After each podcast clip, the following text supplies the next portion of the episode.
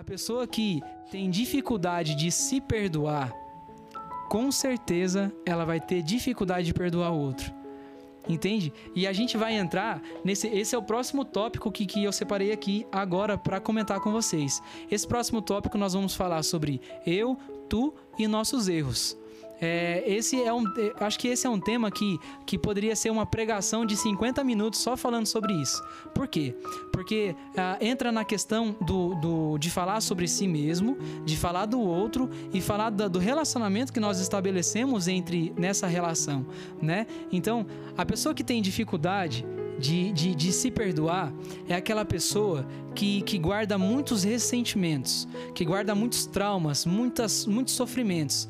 Tem pessoas que, que, que, trava, que travam no relacionamento com o pai, tem pessoas que travam em relacionamento com a mãe, em relacionamento com o namorado, namorada.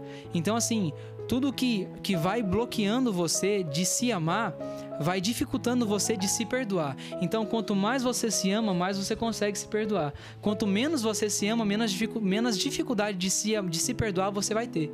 Entende? Então, é, é interessante comentar sobre isso. Que o ato de perdoar, de, de conseguir se perdoar, está também ao ato de se amar. E, cara, esse é um dos grandes dificuldades, porque, Renato, para você conseguir amar o próximo, você precisa se amar, cara. E, e uma das grandes dificuldades é, é, que a nossa sociedade ela exterioriza muitas coisas. Por exemplo, relacionamentos. Ah, eu tenho que viver para o outro. Claro que não. Você tem que viver para si mesmo. Você, ah, eu tenho que amar o outro. Não. Eu tenho que me amar primeiro para eu conseguir amar o outro. E da mesma forma é com o perdão. Para eu conseguir liberar o perdão para o outro, eu preciso de saber me perdoar. E, e assim, eu falo por mim mesmo, Renato que uh, uma das grandes dificuldades que eu tenho de perdoar é, é tudo aquilo que está atrelado a, ao sentimento de culpa. Cara, eu acho que o sentimento de culpa é a centralidade do, do não conseguir se perdoar. Gente, que dificuldade, que dificuldade que é o ser humano conseguir é, ressignificar a culpa. Por quê? A culpa, quando nós sentimos culpa, é, é como se nós estivéssemos travado naquela história, naquele fato. Por exemplo, Renato, um pai e a mãe é, brigando dentro de casa e a criança, é, a criança assistindo a briga do pai. O pai vai e bate na mãe, a mãe vai e bate no pai. A, a criança ali, ela vai interpretar o que, Renato? Que os pais estão brigando por causa de si, por causa dela.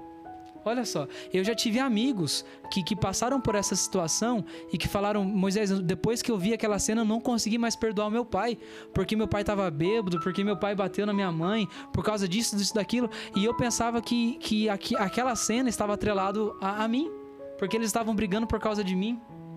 Cara, a pessoa não conseguia se perdoar por causa disso. Olha só, e, e pior ainda, não conseguia perdoar o pai.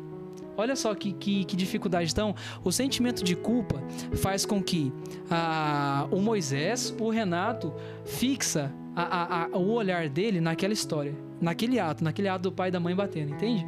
Então, a gente trava na nossa história. E quanto mais a gente está bem com a nossa própria história, a gente consegue, a gente consegue estabelecer a paz, estabelecer o, o perdão para si. Então, Renato, tem um filósofo que eu, eu, eu eu fiz, na verdade, a minha monografia com base nos conceitos dele, chamado Martin Heidegger. E ele dizia que o olhar para a história é muito importante, por quê? Porque é através da paz que você estabelece consigo mesmo, através da sua história, que você vai conseguir progredir na vida, que você vai conseguir avançar. Então, para você avançar, você precisa olhar para trás e estar bem com a sua própria história para que você consiga se projetar para o futuro. Então, é, quando a gente olha para o nosso passado e, e, e se bloqueia e se trava lá com, com os traumas, com os sentimentos de culpa, a gente tem grande dificuldade de se perdoar.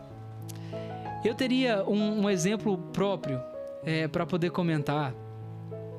Que eu nem sei se eu poderia comentar isso uh, publicamente. Mas eu, eu vou abrir porque eu acho que, que é importante as pessoas também é, linkarem a, a, com a sua própria história, né? Quando, eu, quando minha mãe ficou grávida de mim, é, no segundo mês de gestação, que foi aí que teve o, regi o registro da negativo meu. É, no segundo mês de gestação foi quando a minha mãe comentou com meu pai que estava grávida. E, e através da terapia eu consegui ver a cena. eu consegui ver a cena da minha mãe falando pro meu pai que estava grávida. E aí, gente, nesse momento, a minha mãe é a minha mãe falou assim, Fernando, eu, estou grávida. E, e, não sei se vocês sabem, mas eu sou o sétimo filho, né? Ah, antes de mim tinham seis. Tinha, outro, tinha minha irmã que tava, tinha cinco anos de idade, meu irmão que estava com oito, oito ou nove. Então, tipo assim, tinha muita criança atrás de mim. E a situação financeira da minha família era muito difícil, cara. É, meu pai vendia peixe na feira, é, ia pescar, ficava semanas fora de casa. A minha mãe tinha que cuidar da, da, da, da criançada, que não era, difícil, não era fácil. Então, quando meu pai, quando minha mãe comentou pro meu pai que estava grávida, meu pai ficou muito bravo, muito bravo. Ele ele ficou ele ficou assim alterado e aí com a alteração do meu pai o que eu tinha entendido olha só porque no ventre da mãe a gente já consegue entender muita coisa eu tinha entendido que o meu pai estava me rejeitando Inclusive, Renato, eu, eu pude compartilhar isso com a minha mãe depois. minha mãe comentou que realmente meu pai ele, ele, ele teve uma alteração quando falou pro meu pra, quando minha mãe falou para ele que estava grávida, né?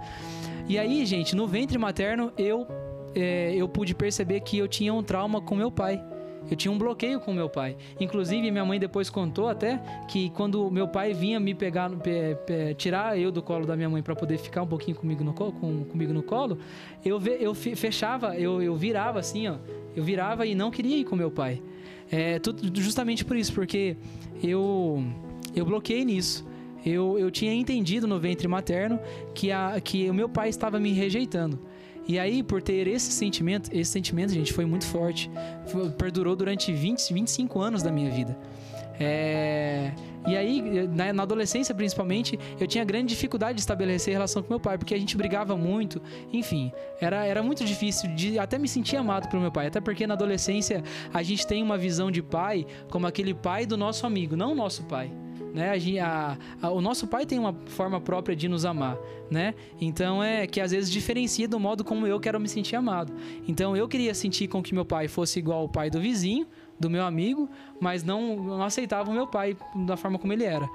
Então, é, esse, esse registro, gente, perdurou por longos anos, longos anos da minha vida.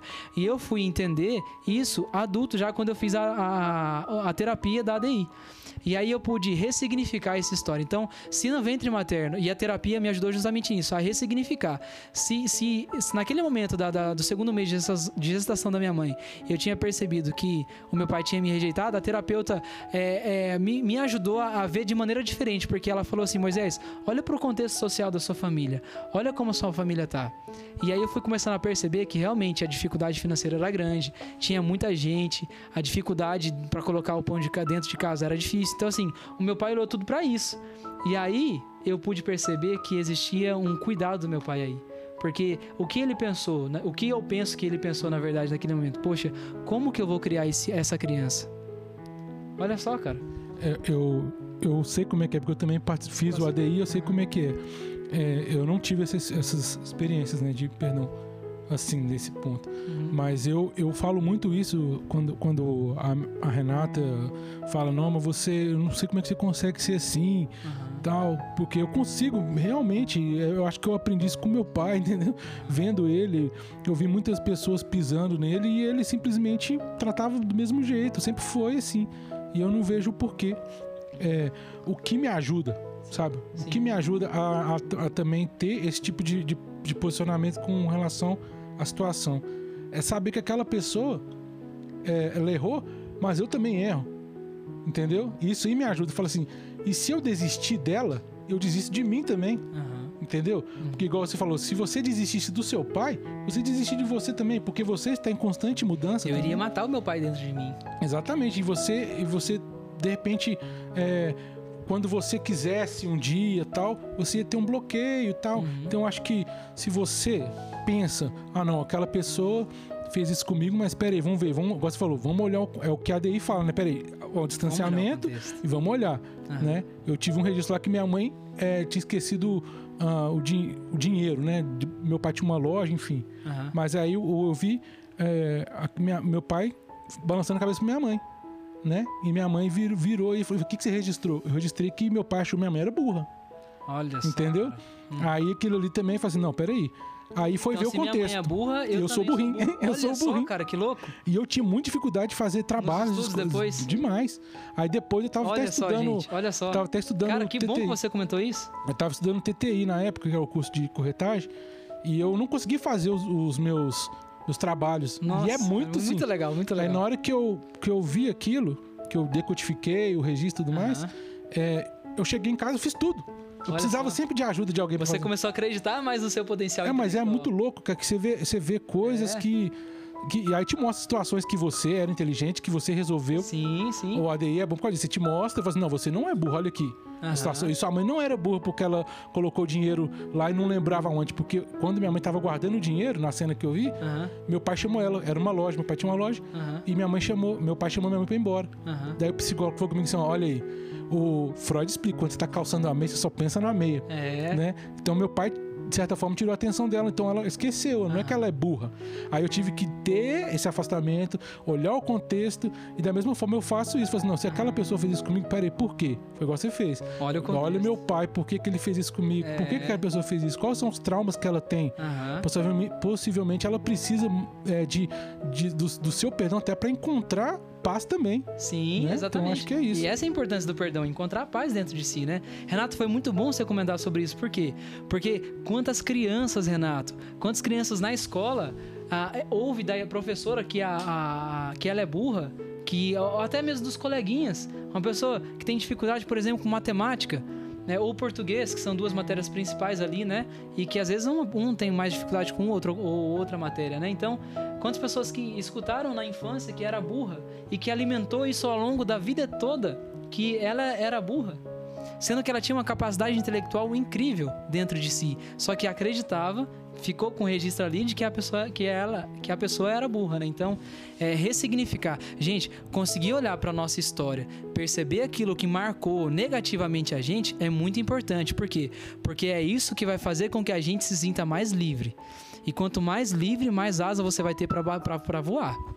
Essa é a ideia. Quanto mais livre você fica de bloqueios, de traumas, de ressentimentos, mais asa você vai bater, mais longe você vai. Entende? Então, olha só que profundo isso. É, eu vou até repetir de novo. Quanto mais você se desbloqueia dos registros negativos, dos traumas, dos sofrimentos, mais longe você vai, mais, mais progresso você vai ter na sua vida, entende? Então é, é para isso que Deus fez a, a nossa a gente. É, tem uma palavra que, que diz no, no Evangelho de São Lucas que é, é, Jesus veio para dar vida e vida em abundância. E essa é a vida em abundância que Deus quer oferecer para nós. Entende? Então, se perdoa, perdoa o outro. É, eu acho que dentro desse relacionamento, que eu acho que é importante a gente também comentar isso, Renato, dentro do nosso relacionamento entre eu e tu, é, existe tanta coisa boa quanto coisa negativa. O que vai fazer a diferença, gente, sempre vai ser o modo como a gente olha para essa nossa relação. Se for positivo, cara, show de bola, que nem essa menina da Uber mesmo. A gente conversou super bem e tal, super positiva é, essa, essa, essa relação que eu estabeleci com ela. Mas à medida que, por exemplo, ela é, faz alguma coisa negativa para comigo, vai depender do modo como eu enxergar isso. Sabe, Renato? Se você faz o mal para mim, Renato, é, eu preciso entender aquilo que é meu e aquilo que é seu. E, e essa interpretação é, é muito importante a gente fazer, gente. Por quê? Porque quando eu estabeleço, Renato, quando eu tenho plena compreensão de que aquilo que eu fiz foi um bem, mas o que o Renato fez daquilo que eu fiz pra ele foi um mal, então eu consigo estabelecer, opa, o que, o que eu fiz foi bem. Se o Renato fez alguma coisa ruim com isso que eu fiz pra ele, a culpa é dele, não é minha. Porque às vezes a gente traz pra si olha, presta bem atenção. A gente traz pra si o lixo que existe no outro. E gente, essa é a pior forma de vida que a gente tem. Não escolha. Olha, olha nos meus olhos agora e escuta isso. Não escolha pegar os lixos que as pessoas lançaram pra si no decorrer da sua vida, na sua existência. Por quê? Porque quanto mais você guarda isso dentro de si, menos você vai voar. E quanto menos você voar, menos você vai progredir, menos coisas você vai conseguir conquistar na sua vida. Amém?